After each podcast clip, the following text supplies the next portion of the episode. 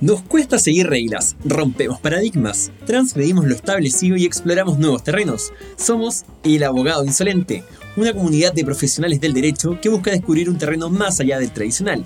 Sácate la corbata y ponte cómodo. Soy Nicolás Rivadeneira, abogado, máster en gestión de negocios y te voy a entregar información sobre cómo se desarrolla el negocio de los abogados, compartiendo con grandes entrevistados. Bienvenidos al programa del Abogado Insolente.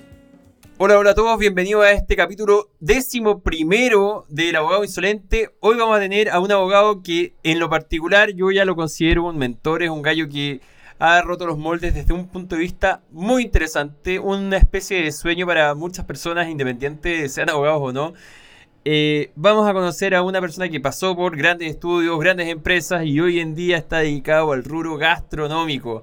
Con ustedes, señoras y señores, don Nicolás Fernández. Nico, muy bienvenido. Hola Nico, muchas gracias por la invitación, primero que nada. La verdad que un placer estar, contigo, eh, que, que estés dando este espacio a, gente como nosotros, que somos, no sé si insolentes, pero en el fondo le dimos como un giro a, lo, que, a lo que fue nuestra profesión. Así que la verdad que muchas gracias, muy contento de estar acá. No, muchas gracias a ti, Nico. Realmente, Tocayo, no, tremendo. Yo insisto, cuando empezamos a conversar y, la primera persona que, me dijo, ¿sabéis qué? Ojo con Nicolás Fernández. Eh, está haciendo una cosa muy interesante. Eh, tiene una historia atrás como abogado muy interesante y que lo ayudó también a estar donde está. Así que eh, empecemos esto desde el comienzo, la génesis de Nicolás Fernández, abogado insolente eh, o abogado no insolente. ¿Cómo empezaste tú tu carrera en el derecho? Y si es que en algún momento te empezaste a cuestionar si es que era lo tuyo o no. Sí, bueno, yo creo que toda esta historia se remonta un poco al año 97, tenía que dar la, la época la prueba de aptitud académica, y, no sabía muy bien qué hacer mi papá tenía, era ideas bastante fijas, quería que yo estudiara medicina. Yo la verdad que no sé por qué tenía esa fijación. Perdona. Y, yo no sabía muy bien qué hacer. Eh, en esa época, para, para, poder entrar en ingeniería comercial, había que dar la prueba específica matemática. Y, y, cuando ya me di cuenta que estaba, había perdido un poco el tiempo, para ser súper honesto, y, y, dije, uy, no me da el tiempo, eh, llegó a mis manos sin querer el, el, todavía me acuerdo, el libro El CEPECH de, de, Ciencias Sociales y lo empecé a leer y cuando me di cuenta de, de, lo que se trataba, yo dije, a ver, esto no puede ser verdad, o sea, no puede ser verdad que una pregunta de la específica de sociales sea ponga en orden los planetas del sistema solar. Entonces, como que dije, bueno, hagamos la prueba, ¿qué, me, qué puedo hacer con esto? Y, la verdad de las cosas que era derecho. Yo dije, a ver, puede ser. Supe ahí la existencia de algunos abogados que se habían dedicado a otras cosas también. Y dije, mira, puede ser. Veamos, la verdad que la, la, prueba que mejor me fue fue la específica sociales, curiosamente. La verdad que poner en orden cronológico, si estaban primero los mayas, los egipcios, esa cuestión, se me, yo creo que en general se le da fácil a mucha gente. Y, y nada, pues la cuestión es que entré a Derecho súper bien y todo el cuento y, decidí la Chile. Eh, ¿Por qué la Universidad de Chile? Porque, a ver, lo veía, yo soy laico y en ese sentido preferí por una universidad donde no hubiera, donde no hubiera temas desde, el punto de vista de lo que podían ser de los credos, sobre todo cuando era más chico, probablemente era un poco más, no sé, pues cuando somos un poco más radicales en nuestros pensamientos, y, nada, opté por la Universidad de Chile, de lo cual no me arrepiento, la verdad, una, una universidad fantástica, en el sentido que desde muy chico te enseñan a que las cosas te las tenés que ganar por ti mismo. Eh, todavía me acuerdo, para el examen de grado me hicieron pasarla muy mal, muy mal. Eh, pero pese a que la pasé muy mal, igual me fue súper bien en el examen de grado. O sea, hubo un reconocimiento a decir, sí, te tocó un examen de grado difícil, pero no porque te tocado un examen difícil te vamos a poner una mala nota, porque... No, por, por favor. No, porque, la, porque al final eh, fue, fue, fue, una cuestión, fue una cuestión difícil, pero al final del día fue el, el, nivel al que me exigieron fue alto y yo creo que dentro de toda la respuesta fue alto. Entonces salí con buena nota, la verdad que eso me permitió postular a los buenos estudios, que era un poco lo que yo quería. Eh, también precisamente porque lo que entendía era que en un estudio grande era donde tú te podías curtir. Me metían miedo que en los estudios grandes trabajáis todos los días hasta las 11 de la noche, 12 de la noche. En mi caso, tuve la suerte que no fue tan así, eh, pero también me sirvió súper bien eh, haber pasado por Cariola. Partí, partí de estos años, estamos hablando, año 2005. Eh, entré a Cariola, primero entré al área de propiedad intelectual, Sargent y Grant, eh, entré ahí no por una cuestión que me llamara la atención la propiedad intelectual, sino era, mi objetivo era más pragmático. Quería entrar a un estudio grande y el camino para poder entrar a un estudio grande fue ese. Perfecto. Oye, Nico, tremendo. O sea, realmente eh, la fijación en derecho nunca estuvo. Entraste porque eh, se te fue dando fácil y te fuiste dando cuenta que, bueno, ¿sabéis qué? Juntando las piezas, esta cuestión va por acá. Mm, ya, me hace sentido. Estudiamos derecho eh, terminemos derecho, pero me imagino que mientras estabas estudiando la carrera, eh, si bien tu primera pega fue en un tremendo estudio como Cariola, donde ahí compartiste, bueno, el mismo estudio que, Ignacio Navarrete, Nachito Navarrete, que también fue nuestro abogado insolente en un capítulo. Eh, pero en la universidad tú te veías siendo un abogado común y corriente y bien tradicionalista, ¿no?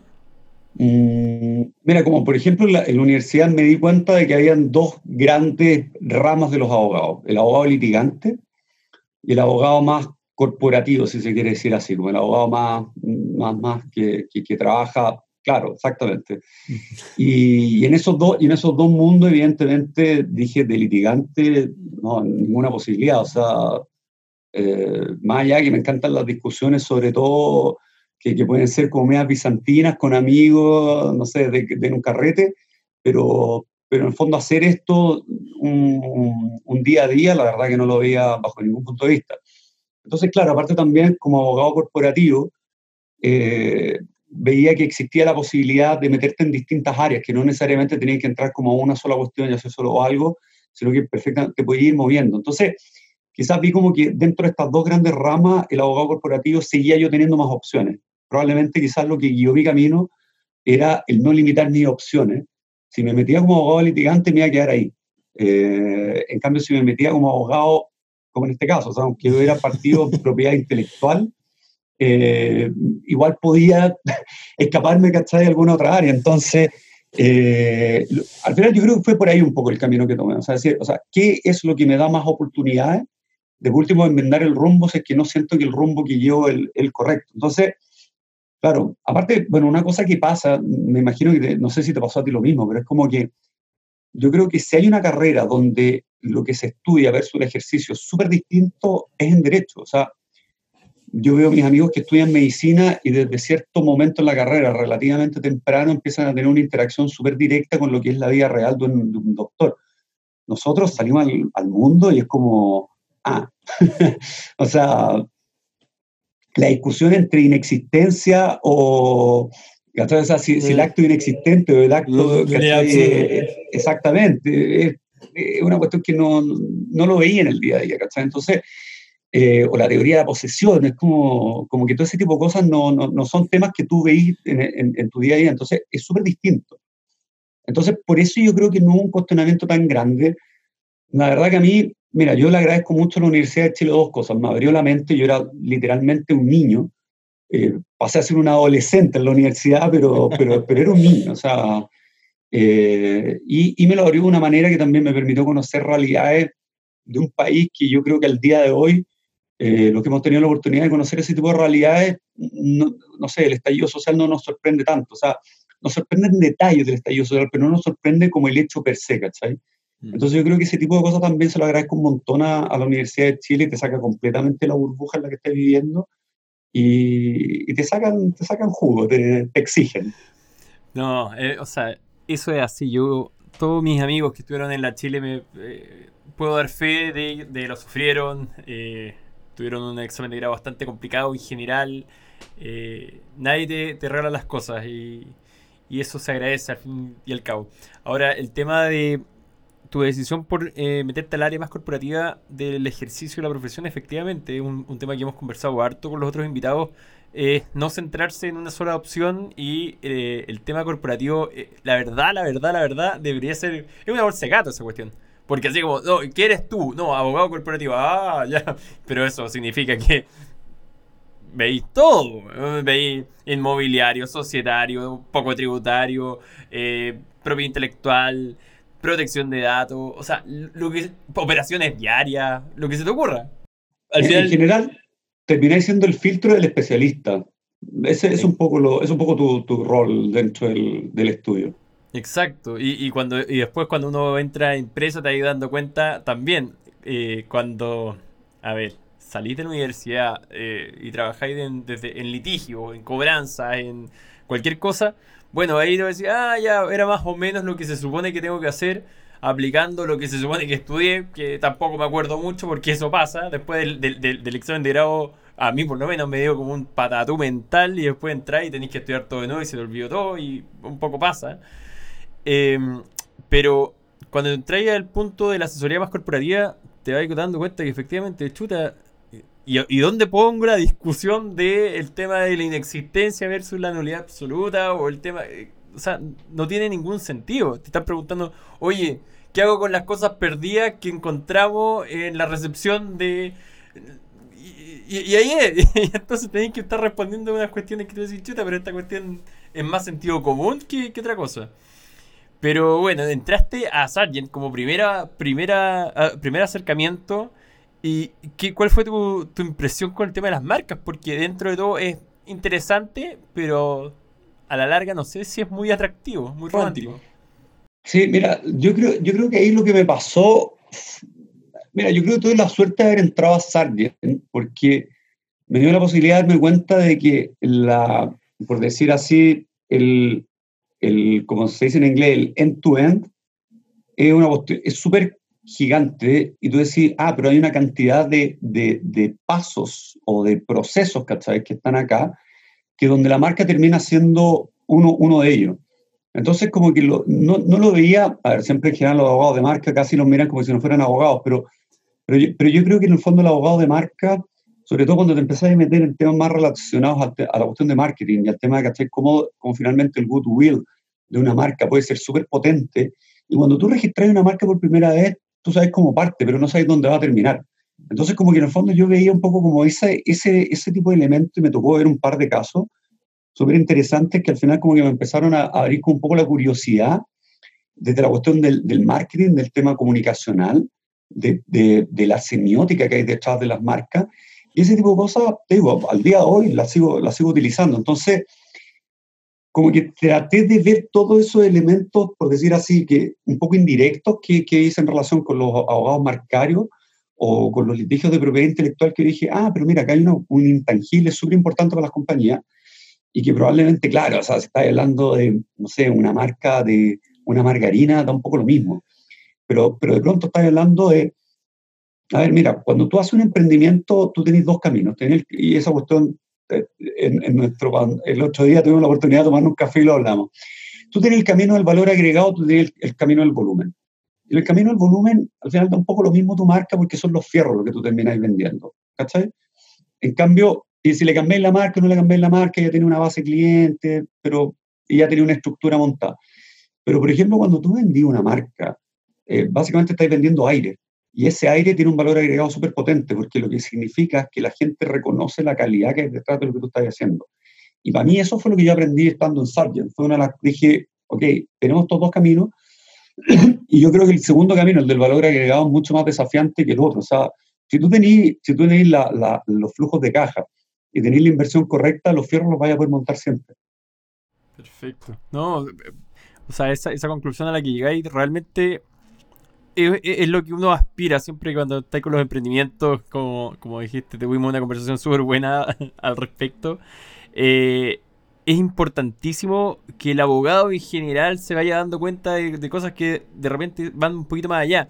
El tema del, del valor agregado es un concepto que los abogados entienden porque, bueno, porque entienden, porque no son tontos, digamos, pero eh, cuando van un poquito más allá, entienden lo que importa dentro de la operación de la empresa o lo que significa en términos de ganancia, en términos de, crecimiento, eh, es una cosa muy, muy potente. Entonces, darle esa vuelta al tema marcario, de convertirlo en un procedimiento súper rutinario y de repente las defensas en materias de propiedad intelectual pueden ser bastante áreas y muy técnicas y poco románticas, como decía antes, pero cuando le dais el valor agregado que estás diciendo tú, eh, es mucho más interesante. Ahora, eh, este, este tema al final tú, por tu forma de ser y personalidad, no me cabe duda, porque eres un gallo inquieto y, y, quería hacer cosas y estáis como moviéndote todo el rato y eso, insisto, yo estuvimos los dos nicos tomándonos un café y es una cuestión que uno lo puede ver. Em, entonces, terminaste este, este periodo dentro de Sargent, dentro de Cariola mismo, que Sargent básicamente es Cariola, eh, y cómo se te da la oportunidad de moverte a, otra área, al área más corporativa, y, ahí, ¿qué empezaste a descubrir? Mm. Sí, o sea, ¿qué pasó? Pasó que llegó un punto que, que, si bien, a ver, la propiedad intelectual es una cuestión que un mundo, eh, yo me di cuenta que no me quería transformar en un especialista de propiedad intelectual y dije, como no me quiero transformar en un especialista propiedad intelectual, ya llegué al techo, sentí como que llegué a cierto techo, puede haber sido también un poco parte de la inmadurez, de, no sé, yo tengo una pata millennial y una pata generación X, entonces, eh, evidentemente, sentía como que había tocado techo, probablemente no estaba ni cerca de tocarlo, pero eso fue lo que sentía en el minuto, y, empecé básicamente a joder eh, en su minuto al, al senior partner, y, me dijo, bueno, tenía bastante buena relación con él y me dijo, vente a trabajar en nuestro grupo en un corporativo no tan, no tan sofisticado como los que están mucho más involucrados en M&A y ese tipo de cosas, pero era un corporativo full legal, donde éramos el filtro del especialista. Y, y sí, la verdad que fue súper entretenido, había clientes grandes, clientes diversos, y también ahí donde, ahí claro, por ejemplo, lo que me pasó ahí que dije, nuevamente, como en este concepto como el end-to-end, dije, nosotros los abogados nos metemos en un punto demasiado específico y salimos demasiado rápido. Entonces, mm, tengo probablemente la manera de ver cómo tengo las cosas, que trato de ver las cosas como mucho más holísticamente, sentía como que, no sé, me sentía como un poco incompleto eh, en eso, como que sentía que no era parte del equipo de la toma de decisiones.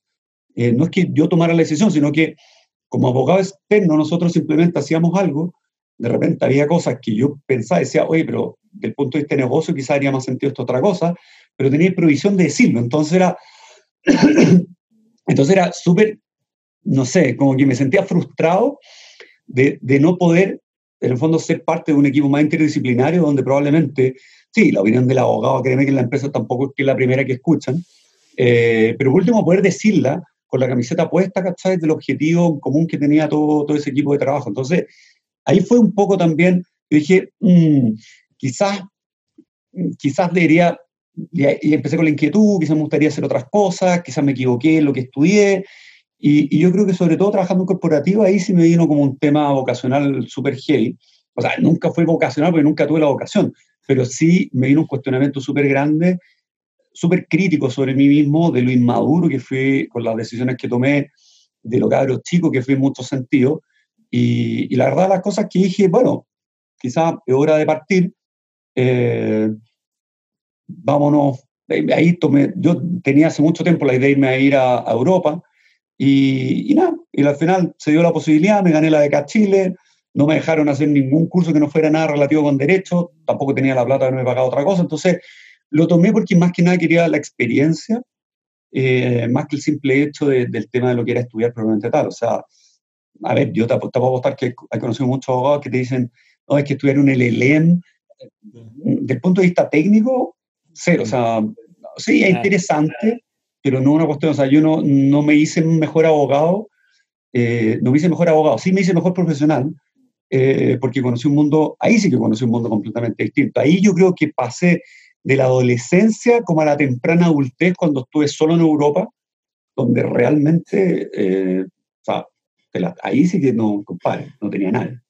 O sea, con suerte pude llamar por teléfono a la casa llorando, ah, no entiendo nada de lo que me hablan. Pero salvo eso, no tenía nadie, ¿cachai? Entonces tenéis que armar, que armar tus propias redes, tenéis que, tenéis que más o menos armarte tu propio mundo allá, ¿cachai? Y eso sí, para mí fue una transformación vital heavy. Eh, fue mi paso a la adultez y, y te digo, me transformé mucho mejor profesional, no mejor abogado. Y acá, acá es, es, un temón, es un temón el tema de becas Chile porque Eh, mucha gente tiene las ganas de salir a hacer alguna cuestión afuera. Eh, el estudio, como decís tú, el LLM, yo, la verdad, la verdad, un poco, un poco de envidia, un poco de, de, que tampoco me lo compro mucho. el LLM, como aporte, yo creo que tú estás mucho más cerca de la verdad que las experiencias, el networking, el conocer un poco el mundo, el ver otras dimensiones respecto a, la aplicación del derecho y no solamente lo que es eh, el derecho nacional, digamos. Eso es mucho más importante que convertirse en sí mismo en un tipo que conoce las normas nacionales, las normas internacionales y las normas de otro país.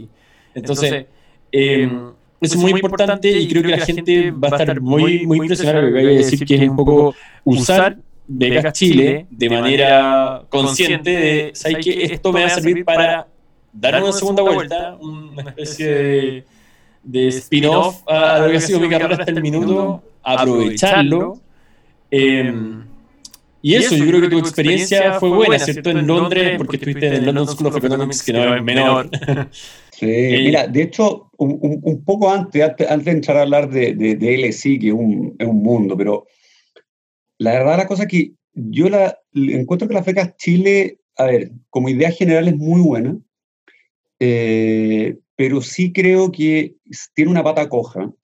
Y, la pata coja es que lo que te exige a cambio es muy poco versus lo que, lo que, lo que el Estado te está dando. Eh, yo me quejo bastante poco del tema impositivo porque a mí me dio la oportunidad el Estado de Chile de tener la mejor experiencia que he tenido en mi vida, eh, en gran parte por eso, o sea, no 100%, pero una gran parte, o sea, yo no hubiera podido irme a estudiar afuera si no hubiera sido por la beca Chile, así de simple. Entonces, eh, creo que, que, la retribución sea solo volver a Chile y pasar dos años en Chile, honestamente creo que, o sea, creo que es muy poco para lo que se te está dando. Y, y nada, la verdad las cosas que, que como que me siento un poco en, deuda de poder hacer algunas cosas más a nivel, no sé, con, más, con mayor impacto público, eh, precisamente por eso. Eh, pero era ese tema nomás de la beca Chile que, o sea, ignoro cuáles son los requisitos ahora de lo que tenéis que dar a cambio, pero al menos en la generación que me tocó a mí, yo no encontraba que era bastante poco, o sea, que no, no, no era, la retribución no estaba, no estaba acorde con, con, lo que significaba el, la beca en, en general. Tengo entendido que sí, exactamente igual. Me puedo estar equivocando, podríamos averiguarlo y si alguien sabe algo, por favor, que nos, que nos comente. Perdón. Y, eh, pero es, cierto, el tema de la FECA Chile ha, sido un cambio de paradigma un poco para la gente que nunca ha tenido posibilidades de salir eh, para afuera y de estudiar, de hacer cosas más, más interesantes. Así que bien, es una buena oportunidad de todas maneras. Nico, cuéntanos, ¿llegaste o, de repente nos quieres contar un poco más de la experiencia que fue en Londres o nos quieres contar cómo fue tu aterrizaje forzoso, tu aterrizaje en Santiago de Chile después de llegar de Inglaterra? O sea, mira, fue divertido porque tú sabes que yo antes de irme a Inglaterra pasé por Milán. Eh, estuve, viendo, estuve viviendo en Milán. Tuve más o menos como siete meses en Milán antes de irme a Londres. Eh, me di como una suerte de break, como para, no sé, como para ver qué hacía con mi vida un poco, persiguiendo a la que mi, mi señora, en esa época mi polola, ahora mi señora.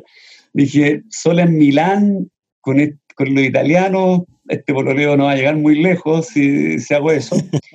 Así que me fui a Milán sin cachar prácticamente, o sea, ahí el concepto que yo tenía de la cultura italiana era nada que ver a lo que realmente es Italia. O sea, para mí el concepto, no sé, casi era como la pizza nostra y te das cuenta que la, o sea, con todo respeto, no, no, no, no lo quiero decir en mal sentido, pero, pero de verdad que la aproximación que tenemos en Chile, si uno no conoce la cultura italiana bien, es bastante poco real. Eh, y nada, estuve en Milán, así que eso me sirvió un poco como de, de bálsamo al aterrizaje en Londres. Yo creo que pasar de Santiago directo a Londres, para algunas personas puede ser un poco chocante. ¿eh? Londres es una ciudad bastante, es súper interesante, súper entretenida, pero también es bastante hostil en algunos aspectos. Eh, Londres es muy parecido a Nueva York en el sentido de, o sea, cuánto tienes y a qué cosas tienes acceso. En Italia todavía existe esa cuestión de que podéis disfrutar gratuitamente de cosas que son súper interesantes. En Londres, salvo el Museo Británico, los museos cero. O sea, todo el resto, si queréis ir a un buen restaurante, quiere ir a un buen, no sé, ¿cachai? Querer ir a una buena discoteca, tenés que pagar una fortuna. Eh, y es una ciudad mucho, es una ciudad gigante, eh, muy distinta de un lado a otro, ¿cachai? O sea, Milán es escala humana. La, la, gracia de Milán es que es una ciudad súper internacional, pero a escala es súper caminable. Londres, imposible, o sea, camináis por el barrio, pero caminar así Londres completo es, es, inabarcable, es como caminar en Santiago. Pero donde todo es muy bullante, o sea, que tú tienes en Santiago una zona que es súper densa, pero de ahí ya, ¿cachai? Que son zonas residenciales, son casas, ¿cachai? Son extensos, pero, pero esta cuestión es una cuestión gigante, lleno de vida por todos lados. Eh, no, eh, pues, y, y, yo sí me tocó conocer a muchos chilenos, eh, que los conocía más que nada en la universidad, porque hacia nivel personal evitaba juntarme con chilenos, no porque tenga nada contra los chilenos, pero era por un tema de, para poder vivir realmente la experiencia en Londres, es mucho mejor tratar de estar inmerso eh, en un ambiente donde no se hable castellano, eh, donde, no, donde no tengáis ese recurso fácil de decir, eh, ya tomemos piscola, ¿cachai? Es como, no, yo quería, ¿cachai? Esa cuestión de decir, ok, ¿cómo es la vida fuera de Chile? La vida real fuera de Chile. Y lo hice tanto en Milán como, como en Londres en ese sentido. Y, como te digo, súper buena experiencia, pero el punto de vista en el LLM, yo honestamente creo que no vale la plata que algunos pagan por un, por un. Sea, creo que el retorno sobre la inversión es mejor agarren esa plata, váyanse a ir afuera, que sí creo que es una cuestión que toda la gente que tiene la posibilidad debería hacerlo, eh, pero vayan a hacer otra cosa, a hacer, tratar de generar otro tipo de, incorporar otro tipo de habilidades, ¿cachai? Que les va a servir el día de mañana mucho más de lo que es simplemente seguir proyectando la carrera que estudiaron en pregrado. Perfecto. Entonces, realmente fue un aporte en tu vida personal, eh, espiritual de repente, y, fue un, golpe de madurez el, tema de Londres, fue, fue una consagración para pa ti como, como profesional. Pero llegas a Santiago un poco ya, ya con todo este cambio de, de repente paradigma, que ya viste cómo, cómo, cómo funciona la, cosa. ¿Y cómo fue? ¿Llegaste aquí? Mira, lo que más me costó aceptar fue que en Londres, antes de, antes de volverme, yo entré a trabajar en una corredora de bolsa. Mm. Y, y, entré a trabajar de administrativo. Básicamente trabajaba en el área de futuro, eh, en, en, la que se dedicaba ¿cachai? al trading de futuro. Estaba metido ahí. Eh, y la verdad, las cosas que muy rápido me sentí muy cómodo eh, trabajando en esa área. ¿cachai? Necesitaban a alguien que tuviera un poco de background legal, porque pero era por una cuestión muy puntual, porque están haciendo una transición de subsidiaria, de, sub, de una subsidiaria a otra. pero en realidad después dijeron, ¿sabes que te compadre no sirve mucho más administrando a los clientes?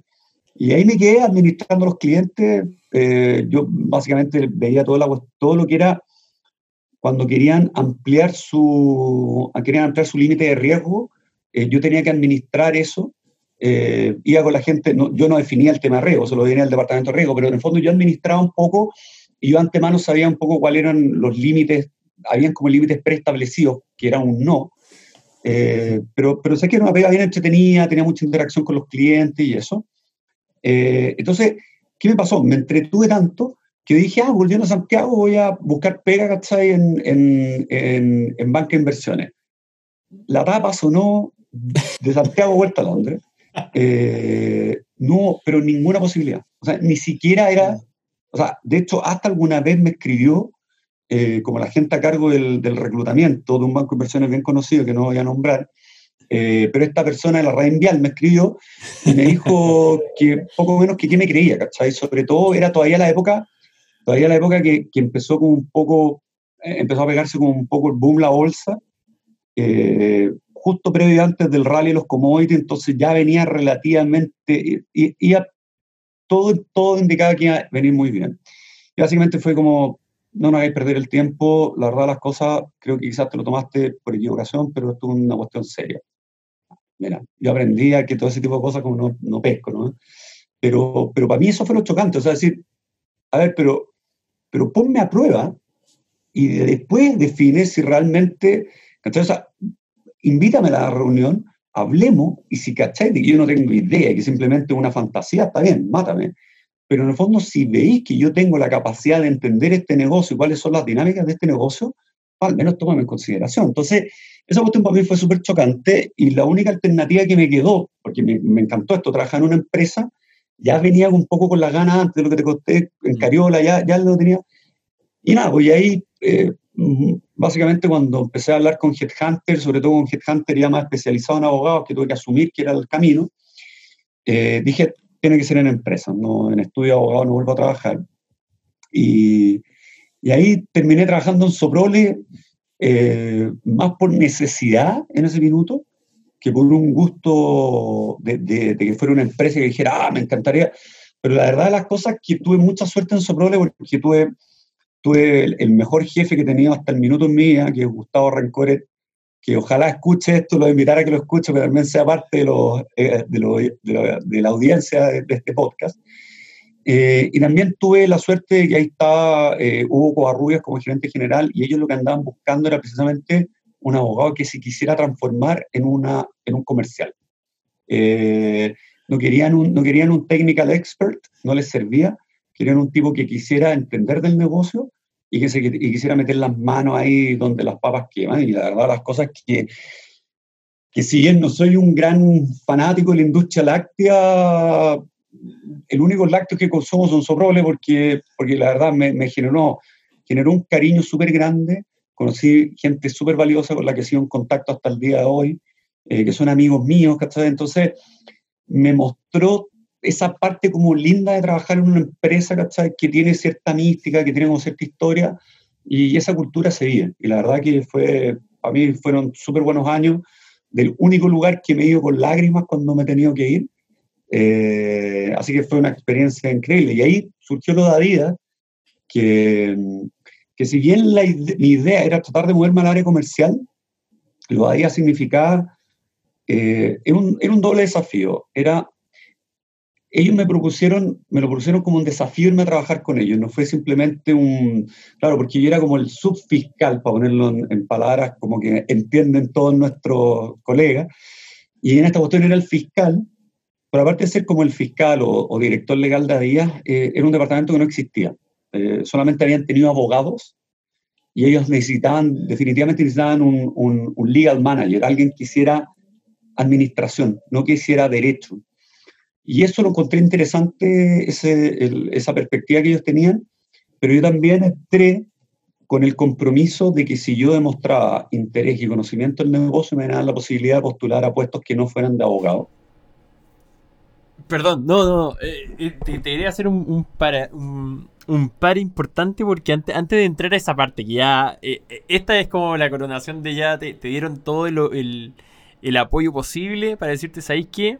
Dale, ahora sí confiamos en ti. Después de, que lo buscaste cuando llegaste y en, este banco de inversiones que te hicieron la tapa, saludos a la Reinvial. Entonces, de repente tenemos un montón de, información y ahora en, en, Adidas, que es una multinacional, una, una empresa, pero gigante, gigante, gigante, gigante. Antes allí tenía una, una tremenda eh, relación y desarrollo en Soprole, que es una empresa chilena, y acá espero que me corrijáis, pero tengo la impresión de que Soprole, a pesar de ser una empresa chilena, funciona como una empresa internacional porque es una empresa muy bien formada. Creo. No, no, es chilena, o sea, es, lo que pasa es que Soprole es parte del grupo Fonterra, que es el productor de materias primas lácteas más grande del mundo. Entonces, Justo yo entré en la etapa cuando Soprole estaba tratando, o sea, Fonterra estaba tratando de que todas sus unidades de negocio en el mundo empezaran a funcionar de manera mucho más estandarizada. Ah, perfecto. Entonces sí había protocolos eh, muy de empresa, muy de empresa multinacional, al menos internacional, por decirlo así. Mm. Y la verdad, las cosas que se notaba, o sea, el, estándar de trabajo en Soprole es súper alto, súper, súper alto. Y digo, o sea, a mí me da mucha lata. Eh, también me da mucha lata, por ejemplo, lo que hizo Colún, eh, y lo digo con nombre apellido, porque la verdad para mí creo que ellos, la ética de negocio no, no es lo que no prima en ellos, al menos no con la campaña que hicieron, tratando de hacer creer de que el, de que el resto de los competidores, eh, su leche no era leche, cuando en realidad, por, ley, por ley todos, todos usan leche, y Colún no le cuenta a la gente de que no son verdaderamente una cooperativa, tienen simplemente la facha de cooperativa, pero tienen una ventaja competitiva que no pagan impuestos a la renta. Entonces, a, mí de, la lealtad, de, de, la, de, las reglas limpias de competencia, creo que, no sé, la, verdad que no, no, no, no, comparto, no comparto para nada lo que tienen ellos y le, hecho, y le hizo un daño muy grande a la industria láctea en general, eh, no solo a los competidores. Entonces, por eso te digo, o sea, le sigo sigo teniendo mucho cariño a Soprole, porque sé cuál es la ética de cosas que hay detrás. Hay un montón de cosas que yo estaba en desacuerdo, pero, en términos generales, una empresa que te digo, ¿sabes qué? Sí, han cometido errores como todas las empresas, pero, pero, pero siempre con el convencimiento de tratar de hacer las cosas bien. Y eso yo creo que, que es lo que valoro mucho de una empresa como esa. Ahora, eh, que te haya generado este camiseteo, claramente habla bien de la empresa y, y es una, una, especie de aspiración de, toda la, de, de, todas las empresas, sean grandes, sean chicas, lo que hoy en día estás haciendo tú en Aguri, de todas maneras va un poco en la, en la misma línea. Tratar de que haya un camiseteo, una, eh, una identificación de, de, tus trabajadores, colaboradores, como le quieren decir, porque esta conversación también la tenemos con Nico, da lo mismo eso. Eh, pero es, cierto, al final es tan importante lograr eh, que las personas que trabajan contigo se sientan identificadas y, y tengan esta lealtad que bueno, felicitamos a su prole porque acá ten, tienen a un ex trabajador que todavía se saca el sombrero por usted y eso es súper potente. Eh, lástima de repente ver o verse inmerso en situaciones que uno podría hasta catalogar. Yo acá no voy a decir nada, pero competencias desleales, cosas que podrían ser mm, más o menos feas, bueno, eh, pasa. Y pasa en todas las industrias y pasa en, de forma mucho más y groseras y menos groseras en otras, pero pasa en todas partes. Ahora, eh, esta salida de Soprole, después de, de, haber aprendido tanto y entrar a Adidas a, esta subgerencia legal, eh, que es una cosa interesantísima, me imagino que también estandarizada de la pata hasta la punta del pelo, eh, de una, de una manera probablemente muy parecida a como funciona en cualquier otra parte del mundo. Eh, pero ¿cómo fueron viendo este potencial en Nicolás Fernández? ¿Cómo dijeron, oye, ¿sabéis qué? Esto es... Que ese, lo que pasa es que ese punto es súper interesante porque Adidas da la impresión de que es una empresa alemana que tiene todo, todo ese, ese, esas cosas las tiene todas resueltas. Y la verdad que eh, era, un, era un caos, era un caos. No había proceso. Mm, o sea, yo la verdad las cosas que la, en un minuto llamé por teléfono a, a, Gustavo, mi ex jefe, y le dije, eh, creo que me equivoqué. Eh, porque la verdad era, no, era, era, fue súper duro al principio.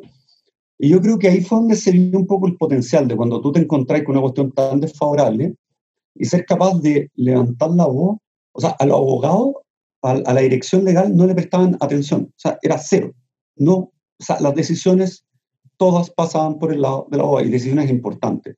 O sea, yo llegué a día y de pronto me di cuenta que estaban haciendo un spin-off de la subsidiaria de Perú, porque era una agencia chilena. Y yo dije, ok, pero ¿y esto, ¿y esto por qué yo no tenía idea de esto? Ah, no, porque esto lo está viendo Tax. Y le dije, sí, está bien, me imagino, hay un tema impositivo importante, pero esto por qué no está viendo la gerencia legal. Mm, es que no, ¿por qué? Era una broma. Entonces, como que el, posicionar a la dirección legal, al departamento legal, dentro de, de, de, la esfera de tomas de decisiones importantes fue lo más desafiante. Y, lo que, y yo creo donde se vio, yo creo donde vieron el potencial en mí fue en el hecho de, de que yo aprendí el lenguaje de ellos. No fue al revés, yo no traté de que ellos aprendieran mi lenguaje porque no lo iban a hacer. Yo digo, la gerencia legal, en, la gerencia legal dentro de la empresa es como un país chico, no sé, es como Noruega. Nadie aprende noruego, entonces, por eso todos los noruegos hablan inglés, o nadie, nadie va a aprender holandés, por eso todos los holandeses hablan inglés también. Es porque tenéis que aprender el idioma del resto, o un idioma que el resto entienda, porque nadie va a aprender el tuyo, porque no es relevante, sencillamente. Y eso es una cuestión que, que hay que dejar un poco el orgullo, digamos, eh, el orgullo gremial a un lado, eh, y en el fondo tenéis que darte cuenta de que la única manera de conseguir las cosas es creando alianzas, y esas alianzas las creáis cuando se dan cuenta que tú te interesas por los asuntos de los otros y que lo estáis tratando de ayudar a que consigan su objetivo. Y yo creo que ahí fue cuando me, me ofrecieron, al muy poco tiempo de haber entrado, me ofrecieron hacer un, un double hat.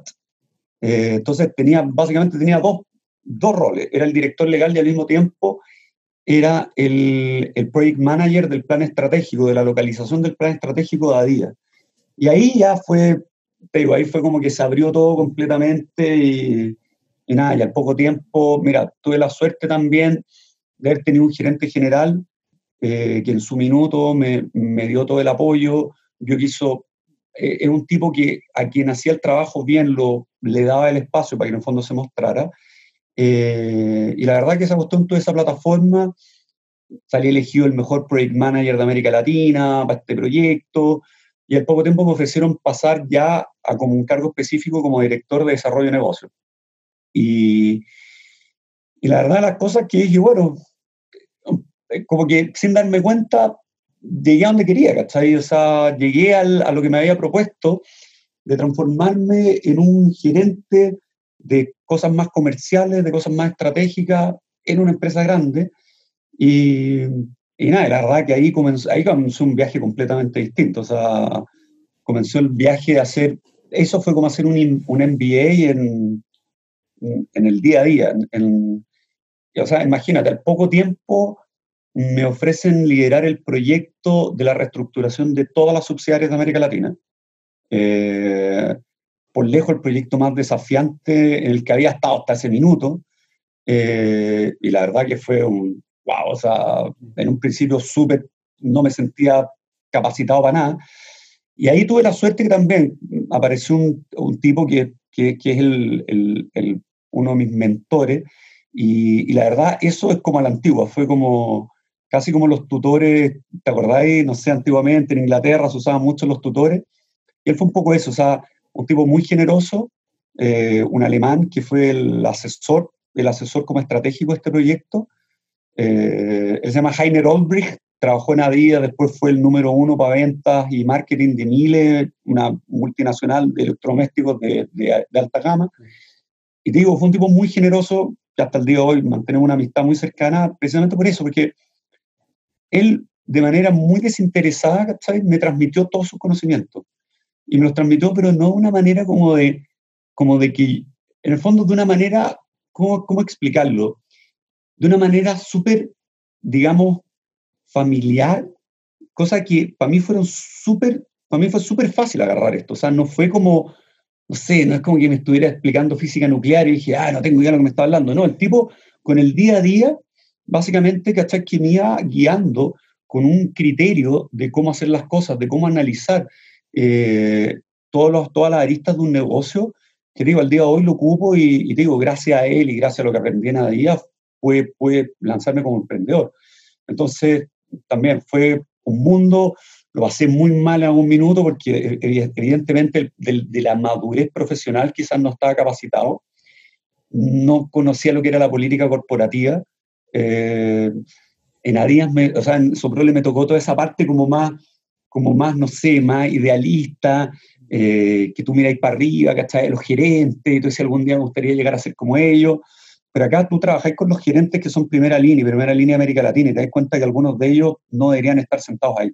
Entonces, y te das cuenta que están sentados ahí porque hay una cuestión que se llama política corporativa, y la política corporativa tiene, es, tiene las habilidades que tienes que tener para poder navegar en ella son completamente distintas a las que yo tenía en ese minuto. Entonces, a los golpes tuve que aprender lecciones súper duras, pero, pero que al día de hoy, te digo, me han transformado en un tipo mucho más equilibrado de lo que podía hacer en ese minuto. Entonces, me permitió ver una perspectiva completamente distinta, me permitió ver el lado súper súper triste de las grandes, grandes empresas, las grandes corporaciones, eh, donde al final la simpatía y el networking pesa mucho más que los logros profesionales o que, la, o que, las habilidades profesionales. Entonces, no lo critico, pero para mí fue súper, también fue súper bueno darme cuenta que eso existía, ¿cachai? O sea, para mí eso no, no me hubiera imaginado uno dice, ah, días, todo funciona como, como reloj, empresa alemana.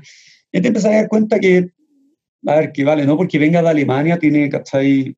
Tiene evidentemente todos los problemas que tienen estas grandes empresas. Entonces, pero, pero sí, fue súper positivo porque dije, quizás esa idea que siempre tuve en algún minuto de transformarme en un independiente, puede ser el minuto para hacerlo, porque no estaba cómodo y, y al final terminé saliendo. O sea, salía un poco abrupta, fue un poco conversado. Eh, ellos no están, no están conformes conmigo, yo no estaba conforme con la compañía, así que lo mejor fue darnos la mano caballerosamente y cada uno, cada uno por su lado. Perfecto, uy, durísimo dentro de todo, pero me imagino que su minuto debe haber sido un, un alivio porque cuando uno termina saliendo de mejor o, o, peor manera, da lo mismo, uno termina saliendo de cualquier empresa o de cualquier proyecto, eh, uno siente algo, siente un alivio. Es como cuando salís de una relación tóxica, ya no sé, te, te, te sentís aliviado. Es como, ya, uff, ya, pasamos. Eh, entonces al final, ¿qué dijiste? ¿Y ahora qué? ¿Cómo te viste? Bueno, de hecho fue eso, fue eso un poco, fíjate. La verdad que yo necesitaba salir. Eh, justo, no sé, tres meses antes de salir, hice un viaje a Europa con mi familia que fue increíble. Y, básicamente estando allá, desconecté el teléfono. Absolutamente lo desconecté. Eh, yo había hablado con, con, con, con, mi jefe en ese minuto y le dije, no tenéis problema en que haga esto. No, no, no, no. Después me dijo que sí había tenido problemas que era un, era un no, pero en realidad era un sí. Y dije, mira, ¿sabes que esta cuestión es como de niños chicos? Ya no estoy para esto. Entonces, cuando ya salí de la cuestión, me, vi súper aliviado, eh, porque claro, cuando, cuando recibís cuestionamientos que son un poco malintencionados, eh, la verdad que trabajar así yo creo que no, no, es grato para nadie. Y me sentí súper aliviado y al mismo tiempo me sentí como súper desafiado a decir, ¿ahora qué? Ahora, bueno, no que queréis ser independiente este minuto, eh, ahora hay que hacerlo, ahora hay que pasar de la teoría a los hechos, que te digo, o sea, buenas ideas tiene todo el mundo, pero, pero transformarlas en algo real es súper complicado, es realmente súper complicado. De ahí partió el camino, de ahí partió el camino de, la U y ahí fue increíble, vamos a decir, cómo una idea que una vez estuve en Milán, eh, se terminó transformando en el camino profesional que estoy a punto de, partir. Fue increíble, fue con nueve años de diferencia. Entonces, y mucho camino entre medio. Entonces fue, la verdad que, como tú decís, un alivio, pero también al mismo tiempo un alivio con cierta presión de tener que hacer algo que realmente funcionara. Perfecto. No, ahora vamos a entrar a la parte más carnosa de, la historia de Nico Fernández, que es eh, cómo empezó entonces a construir lo que hoy día es Auguri, que es... Por favor, búsquenlo. O sea, Auguri hoy día está funcionando para todos los, que quieran. Después Nico va a hacer más, más publicidad, pero por favor, vayan a, sus locales. Hoy, en día tiene un local pero maravilloso, recién abierto y estrenado eh, en Pocuro. Y una de las cosas que, te marcan no solamente es la onda, sino que cómo, cómo eh, eh, has desarrollado este concepto de heladería y de cómo funciona. Es una cuestión maravillosa. Entonces, quiero que me cuentes tú cómo agarraste la idea, te convertiste de un dreamer a un doer y empezaste a conceptualizar esto y tus pasos a ponerlo en práctica, porque al final esta es la parte más insolente que tení. Hay tenido varias fases insolentes de abogado. Eh, saliste de la carrera profesional, te metiste en una parte de una corredora, perdón, en un banco de inversiones, te, metiste como corredor en, Inglaterra, te hay hecho un montón de cuestiones en Adidas. Y ahora, ya, pues, mano a la obra. La parte más insolente de Nico Fernández en un punto en que tenéis que no sé, tenéis que conceptualizar las cosas realmente. ¿Cómo empezaste? Mira, todo partió con que, a ver, ¿dónde, dónde, dónde vino el, germen de la idea? El germen de la idea está en, en, Milán. Yo cuando fui a Italia, yo no comía ni helado ni tomaba café. Me parecía, honestamente me parecía algo, ok, podía comer helado, pero no, no me, parecían, no me parecían nada muy llamativo. Y el café por ningún motivo, o sea, para decía, pero esta cuestión es, ¿por qué la gente toma café? O sea, yo, yo lo veía, o sea, si te queréis drogar, ya, o sea, no sé, sé, sé, sé, más, sé más abierto, sé más transparente contigo mismo. Y la verdad, las cosas que estando en Milán me tocó, me tocó probar helado hecho con el estilo italiano y me tocó, me tocó tomarme un expreso de verdad. Y dije, no puedo creer la cantidad de años que viví engañado. O sea, ¿cachai? Es como, wow, ¿qué es esto? y, y dije, ¿sabes qué? Y, también era no solo eso, era como que también ver que la comida, a mí siempre me, encanta, me, encanta comer, soy muy exigente con la comida, siempre lo he sido, y, y, me encantaba ver cómo un oficio como la comida, ellos lo transformaban en una cuestión de un valor agregado astronómico, o sea, con, un, con una experiencia que no es solo el producto, sino que todo lo que rodea la experiencia. Entonces, la verdad que siempre me gustó mucho y, y, siempre como que lo pensé y estudié mucho el mercado, cómo funciona el mercado gastronómico acá en Chile. Y la verdad que mm, opté, por lo, opté por lo gastronómico porque consideré que podía ser lo más fácil de, de hacer una diferencia.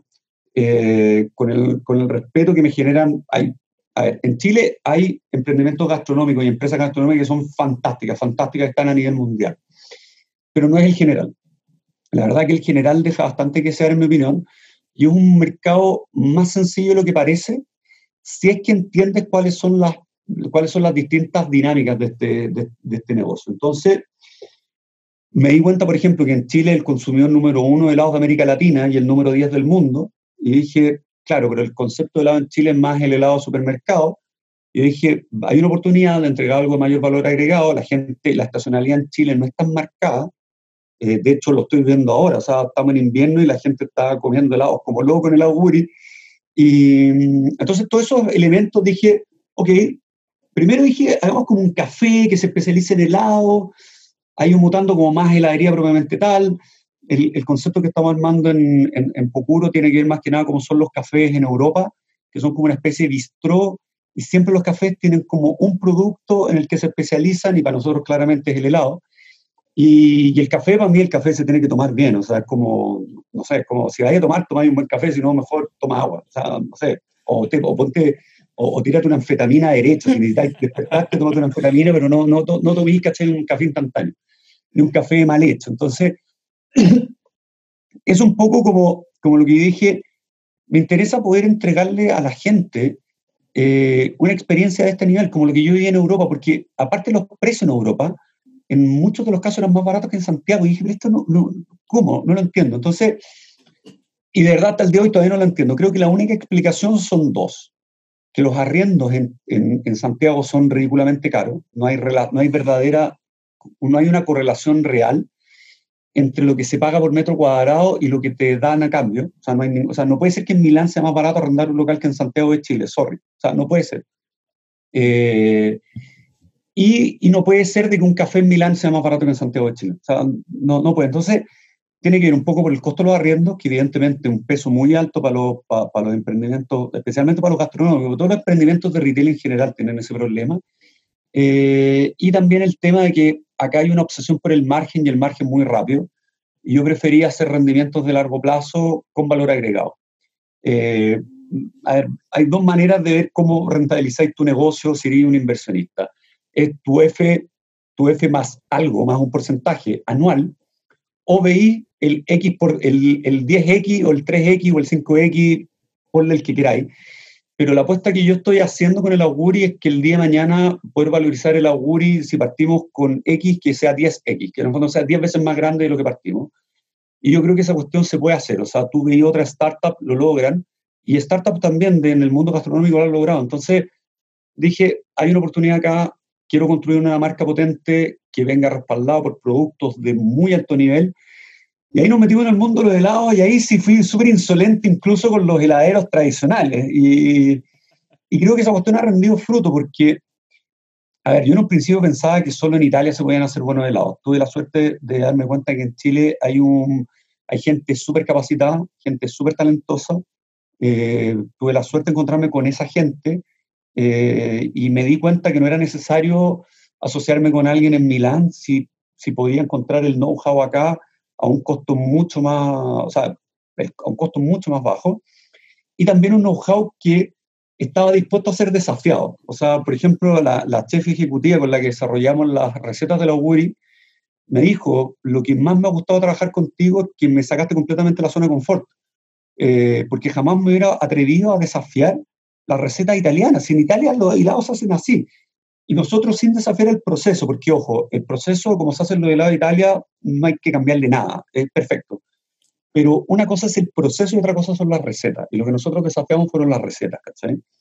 Y ahí fue donde, eh, donde aparecieron helados tan exóticos en un principio como el chocolate 72% de ah, cacao, no. tiene ni leche ni crema. Antes que sigáis, antes que sigáis con los otros sabores, prueben el helado del 72%, es que es una locura ese helado es el mejor helado del universo. Increíble. Y el, y el, otro, y el otro que sí, con ese podría haber ganado balazo en, en, en Sicilia, eh, hacer el pistacho al agua. Eh, la receta siciliana es con leche, con cremas, usan leche fresca, o sea, tú estás en el pistacho, es distinto, exquisito, es súper bueno, a mí me encanta. Pero, pero a mí nunca me ha gustado mucho el sabor de la leche, entonces, al final del día entendí que esta cuestión es química, física y matemática. Eso es la gastronomía, para hacerla en sencillo. Por eso, por eso los buenos chefs saben mucho de física y de química, y evidentemente matemática para poder calibrar bien las la, la fórmulas. pero la verdad que los buenos chefs saben mucho, mucho de química, quedé impresionado con eso. Eh, entonces, al final el helado no es otra cosa que una mezcla entre grasas, el, helado helado, el que es cremoso, es una mezcla entre grasas, azúcar, azúcar sacarosa y otros derivados, y otros derivados de carbohidratos y agua, que es lo que necesitas para que congele, para que congele bien. Y cuando te das cuenta de eso, tú dices, bueno, no necesitas leche, si el pistacho tiene un montón de, tiene un montón de materia grasa, materia grasa vegetal, y el chocolate también, cuando usáis chocolate, no cuando usáis cacao. Yo uso chocolate, no uso cacao, a ser mi helado. Eh, entonces, ahí generamos estas recetas súper cremosas de un cuerpo súper potente y no tienen ni leche ni, leche ni crema, que yo lo hice por una cuestión de que no me gusta el sabor de eso, pero se abrió la puerta para el mercado de los veganos y lo intolerante a la lactosa, y te lo juro, o sea, a mí me impactaba cómo se pasaban el dato los veganos, que son como de verdad, se han transformado casi en una especie como de tribu urbana, y, y llegaban y llegaban y llegaban y llegaban y me dijeron que hay un helado de chocolate que tiene sabor a chocolate, pero que es vegano. Y la verdad que ahí todo se empezó como a, a, dar muy rápido y a hacernos conocidos relativamente rápido, pero, pero bueno, con los sobresaltos del 18 de octubre, el coronavirus. Pero, pero mira, yo, yo hablo con, con la gente del equipo y, y hablo con, mi, con mis amigos y digo, no sé si tú has escuchado hablar de que existen los conceptos de, de las mentalidades fijas y las mentalidades de crecimiento. Eh, este, este Fixie Growth Mindset, que, que, esta cuestión existe ya hace unos hartos años, pero aparece como un nuevo concepto que se llama el Infinite Mindset, que es como la mentalidad infinita. Y la mentalidad infinita no solo trata de mejorarse a sí misma, sino la mentalidad infinita es la que agradece las, estas como suertes de crisis, porque te obligan a ser más creativo y te obligan a ser más innovador. Eh, y en vez de a ver, yo creo que esto que pasó con el tallo social, con el coronavirus, a todo, a todo el mundo lo pone un poco intranquilo. Pero cuando tratáis de practicar, de tener esta mentalidad infinita, tú decís, ¿sabéis qué? Acá hay oportunidades, acá van a haber oportunidades. Y yo tengo que ser capaz de ver cuáles son esas oportunidades, porque probablemente yo puedo hacer algo súper potente, no solo para mí, sino también para, mi entorno. Y, y, te digo, si no hubiera sido por el coronavirus, este local de Pocuro hubiera sido imposible, hubiera sido imposible. Entonces, eh, y, también todo lo que pasó con el estallido social nos sirvió, ¿cachai?, para tener los pies súper en la tierra. Eh, yo sé que a nivel de, de, lo que es el consumidor eh, nos, nos, han agradecido un montón, tenemos súper buena recepción, pero yo creo que si no hubiéramos pegado un pic de ventas monstruoso, se nos podrían haber ido el humo a la cabeza. Y, yo creo que doy gracias a lo del lo estallido social, de, porque nos permitió decir, oye, ojo, que hay que ser siempre humilde porque uno nunca sabe lo que te espera a la vuelta de la esquina y probablemente se te puede poner el camino un poco más cuesta arriba, eh, pero cada vez que seas capaz de pasar estos obstáculos vaya a ser cada vez más fuerte. Y, y, esto ha sido básicamente lo que me ha tocado vivir el último año y medio, que ha sido intensísimo en ese sentido. Sí, porque bueno, acá, tenemos que agregar un poco que, que, el primer local de Auguri está en Ismael Valdés, ¿cierto?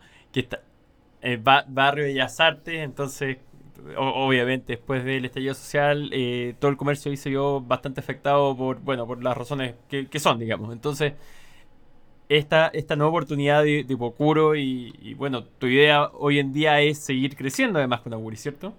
Ah, sí, la idea, bueno, el plan, el plan, la idea es poder, ojalá de acá el próximo año estar operando con tres tiendas, retomar la de, retomar la de Bellas Artes, ahí partimos y un proyecto de recuperación patrimonial que le, que le tomamos bastante cariño, eh, hay que esperar que las condiciones estén bien, o sea, condiciones generales, también para el equipo. El equipo se estresó mucho, nos tocó vivir un par de situaciones un, poco tensas, entonces quiero que estén las condiciones correctas y para poder hacerlo funcionar cambiamos un poco el modelo de negocio para ese local eh, cuando podamos reabrirlo. Eh, así que tengo, tengo fe en que lo vamos a poder hacer.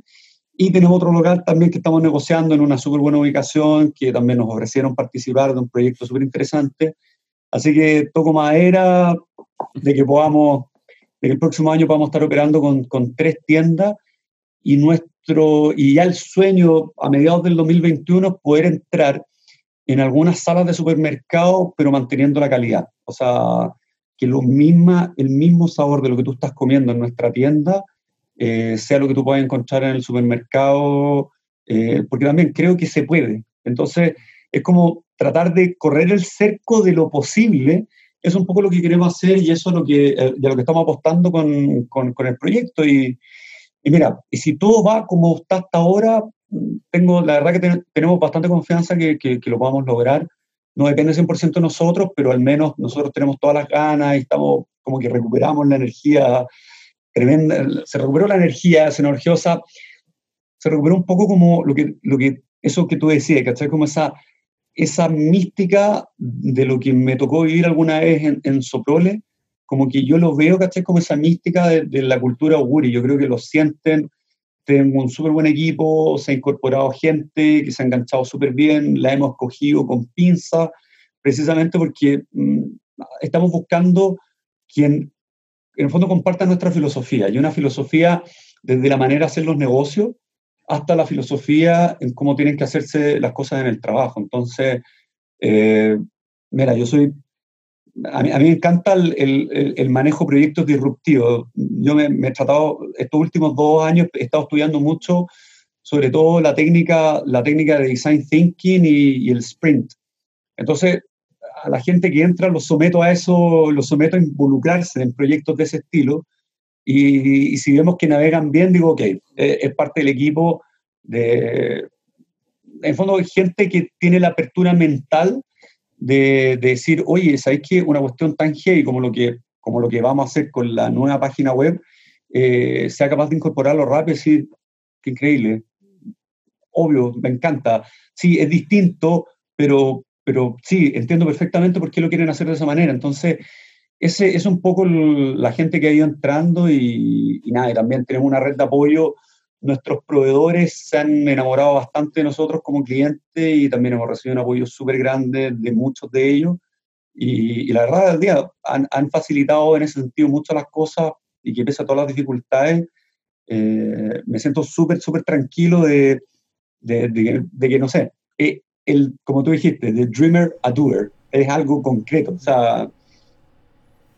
Oye, Diego, ahora cuéntanos, mira, necesito que cada, así como preparáis tu receta para los helados, eh, ¿cuál es la receta para todos los abogados eh, que actualmente se, sienten eh, como tú cuando estáis a punto de salir de Adidas? justo antes de que tú dijiste ya, me voy a ir, me voy a ir, ¿qué, hago? ¿Cuál es la receta para que emprendan si es que tenían o ideas o el bichito de emprender o un poco... Porque uno, uno de ideas tiene. Dreamers hay mucho. Doers hay pocos. ¿Cuáles son los ingredientes que necesitamos para convertirnos en doers? Mm. Uy, qué difícil pregunta, pero buenísima. Eh, mira, no sé si tengo, no, sé si tengo una receta. Yo, yo voy a contar, prefiero transmitir mi experiencia de qué fue lo que después fui capaz como de hacer una retrospectiva y decir, ok, estos fueron, estos fueron las claves, pero en ese minuto se me dio un poco más de, no sé, la vida me para allá, pero lo primero yo creo que es tratar de rodearse de gente. Eh, mira, todas las personas, por, por pocos sociales que sean, tienen, tienen cercanos que tienen una muy buena opinión de nosotros. Eh, y yo creo que en un momento cuando uno puede estar con miedo de dar un paso, esa es la gente que uno tiene que tener más cerca. Uno necesita refuerzos positivos eh, porque la posibilidad de entrar en pánico es súper grande. Y la mejor manera de no entrar en pánico es tener ese refuerzo positivo de la gente que nos quiere. Eh, sea quienes sean, sean amigos, sean tus familiares, sea, no sé, tu equipo de fútbol, da lo mismo, quien sea. Pero esa gente o puede ser una mezcla de muchos de ellos, que fue un poco mi caso. Y gente que me dijeron, pero si lo tenéis todo, lánzate, o sea, hazlo. Eso por un lado. Lo segundo es eh, no hacerle caso a los que, como dicen en inglés, a los, a los naysayers. Nunca le hagan caso a los que dicen que no. Eh, la gente siempre le va a encontrar la quinta pata al gato, sobre todo cuando uno habla de una idea, pero si uno tiene un proyecto tiene que seguir adelante. Eh, la idea del proyecto es tuya, es tu sueño, tú tenés que llevarla adelante, pero al mismo tiempo tenés que tener la capacidad de escuchar a la gente que realmente sabe y que tiene más experiencia que tú y que te puede dar un apoyo, no, no te dice que no, sino que te dice cómo hacer mejor esa buena idea que ya tenías.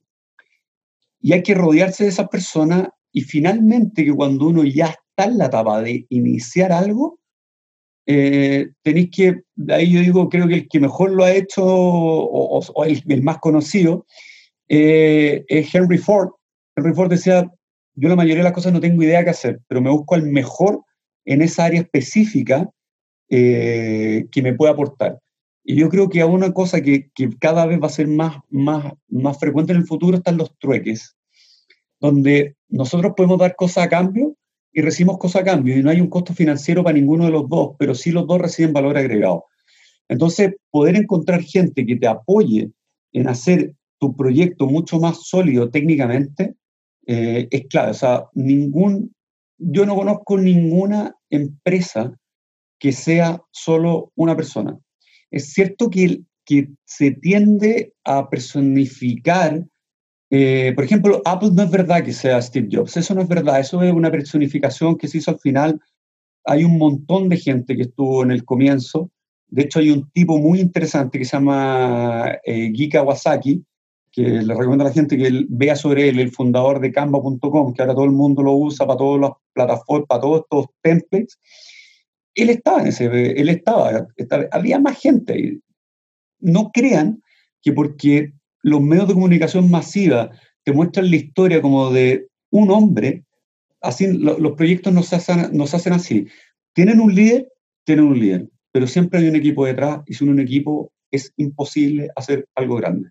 Imposible. Dedícate al tenis, si querías, incluso ni siquiera los tenistas, pero, pero si querías hacer algo grande por ti solo, sea ajedrecista, sea tenista, pero es muy difícil de que si quería entrar en una cuestión tan dinámica que tiene tantas aristas como puede ser un emprendimiento o como puede ser una manera nueva de entender tu profesión, eh, es muy difícil que lo puedas hacer por ti solo, sin nadie más detrás. Nico, derribemos un mito. ¿Necesitamos tener mucha plata para emprender? No. Todo depende, todo depende de tu. Mira, no se requiere mucha plata para emprender, lo que se requiere es perderle miedo a la plata. Mm. ¿Cachai? Cuando te dais cuenta de que la plata, es, de que en el fondo la plata que estamos acostumbrados a ver es, digital, no existe en realidad. Eh, si tú veis, no sé, el PIB de Chile, no tengo idea, probablemente el 1% del PIB de Chile puede ser el efectivo que anda vuelta, no tengo idea pero, pero la plata en realidad no existe, es un, es un, es un número que aparece en un programa de, los bancos. Entonces, yo creo que más que tener plata, hay que perderle miedo a la plata. Si le perdí el miedo a la plata, le perdí el miedo a las cifras, te podéis relacionar mucho mejor con el dinero y te podéis meter en un... Y, en el fondo, a ver, tenéis mil opciones de financiamiento, podéis directamente ir al banco, eh, podéis optar por, no sé, eh, crowdfunding, podéis eh, meterte en un private equity, podéis meterte en un montón de... Hay, plata hay. Está dando vuelta. Hay que perderle el miedo a la plata y perderle el miedo a hablar de plata. yo sé que de repente duele la guata decir, oye, no sé, yo vendí hace poco un No, claro, yo vendí hace poco un porcentaje chico la auguri, pero fue le dije, compadre, por menos esto no estamos hablando hace dos años atrás se me hubiera apretado la guata a decir, oye, es que, ah, mira el estado de resultados, y es como... Ah". Pero en el fondo, cuando tú entendiste que hay un valor agregado detrás, eso, eso tiene un valor. Entonces, por eso digo, no creo que sea necesario tener mucha plata, obvio que esa cuestión siempre te facilita la vida, no estar expuesto a costos financieros posteriores, pero no necesitáis mucha plata, necesitáis, yo creo que necesitáis las ganas, necesitáis gente que esté dispuesta a trabajar a tiempo completo en lo que tú estás haciendo que, idealmente tiene que ser el emprendedor, más el equipo que logra, eh, que logra eh, meter dentro de este carro. Entonces, yo creo que al final eso es mucho más relevante y empezar a sentirse más cómodo hablando de plata, negociando plata, y, yo, creo que eso, eso es mucho, mucho más importante que, que alguien te ponga un cheque, así, cheque ciego y, vamos para adelante. Oye, Nico, ya llegando acá al final de la entrevista, quiero que hagáis un, un, llamado a toda la gente para que vaya a, conocer el Auguria, a los que no lo conocen. Eh, un poco, hazte toda la publicidad del mundo acá. Eh, este podcast quizás de mucho abogado insolente, pero también lo escucha gente de otras profesiones, así que por favor, Nico, micrófono es tuyo. Muchas gracias. Eh, si quieren tener una experiencia absolutamente distinta y darse cuenta de que el helado puede ser un producto de premium y casi de lujo, eh, nosotros queremos acompañarlos en ese viaje. Eh, queremos que a través de la URI puedan conocer lo que es un helado de lujo eh, y que no es más caro por eso, pero al final del día nosotros lo que hacemos lo hacemos pensando en que si somos tan buenos para el helado en Chile, queremos que también vayamos transformándonos en consumidores mucho más exigentes, eh, porque lo merecemos. La verdad, lo que estamos dispuestos a pagar eh, por un barquillo de helado o por un litro de helado, eh, vale la pena que haya un equipo detrás que está poniendo lo mejor de sí para acompañarlo en esa experiencia. Así que a eso es lo que los invito a los Guri. se van a sentir como en casa, es un poco el objetivo de nosotros como equipo y, y si van, tienen que probar el chocolate 72% apto para vegano, intolerante a la lactosa, y el pistacho al agua. Esas son nuestras dos joyas. Eh, y si ya les gustan los sabores más tradicionales, tienen que probar el lúcuma manjar, que está absolutamente inspirado en la tradición pastelera chilena. Eh, queremos, aparte, nuestros sabores son más que sabores que uno podría encontrar en la típica heladería italiana, son sabores más internacionales y también un poco con gustos localizados, así que yo sé que van a estar felices. Eh, cualquier persona que vaya diciendo que nos escuchó en el abogado insolente tiene un expreso gratis hecho por el dueño de la Buri. eh, eh, eh, bien. Así que, así que nada, si quieren vivir la experiencia de, un helado como, como Dios manda y un café como, como nos merecemos, eh, bienvenidos a la Buri, ahí los vamos a estar esperando. Muchas gracias, Nico. Ese, ese último, esa última promo de Abogado Insolente eh, extraordinario. La primera promo de Abogado Insolente que ha salido en el programa. Un grande. Por favor, vayan a Auguri. Hoy día está ubicado en República de Cuba, cerca de eh, Pocuro. Así que, por favor, vayan. Al lado del Club Providencia. Exacto, así que por favor, oye, Nico, un gustazo.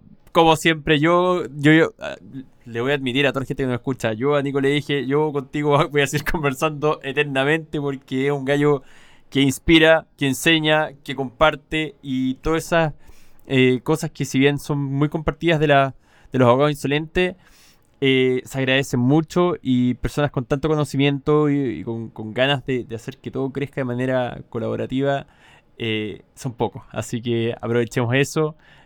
Vamos para adelante. Grande auguri. Vayan, por favor. Y gracias, Nico, por todo. No, gracias a ti por la invitación, por, por darme el tiempo de, de, poder contar de mi experiencia y espero que, que la gente que nos esté escuchando eh, le sirva sobre todo a los que quieren dar el salto como un grano de arena y también a todos los que, que les interese, que, que, probablemente se quieren tomar un café, tienen una idea, no saben cómo partir. Eh, Nico tiene mi, tiene mi contacto y, feliz de poder estar en contacto y poder echar una mano a quien quiera partir este camino del emprendimiento o darle un giro a, la carrera. Dale, Nico. Un abrazo. Un abrazo, Nico. Que estés muy bien. Chao, chao. Chao. Muchas gracias por habernos acompañado en este nuevo capítulo del Abogado Insolente. No olviden seguir nuestras redes sociales en Spotify, Instagram y nuestra página web abogadoinsolente.cl.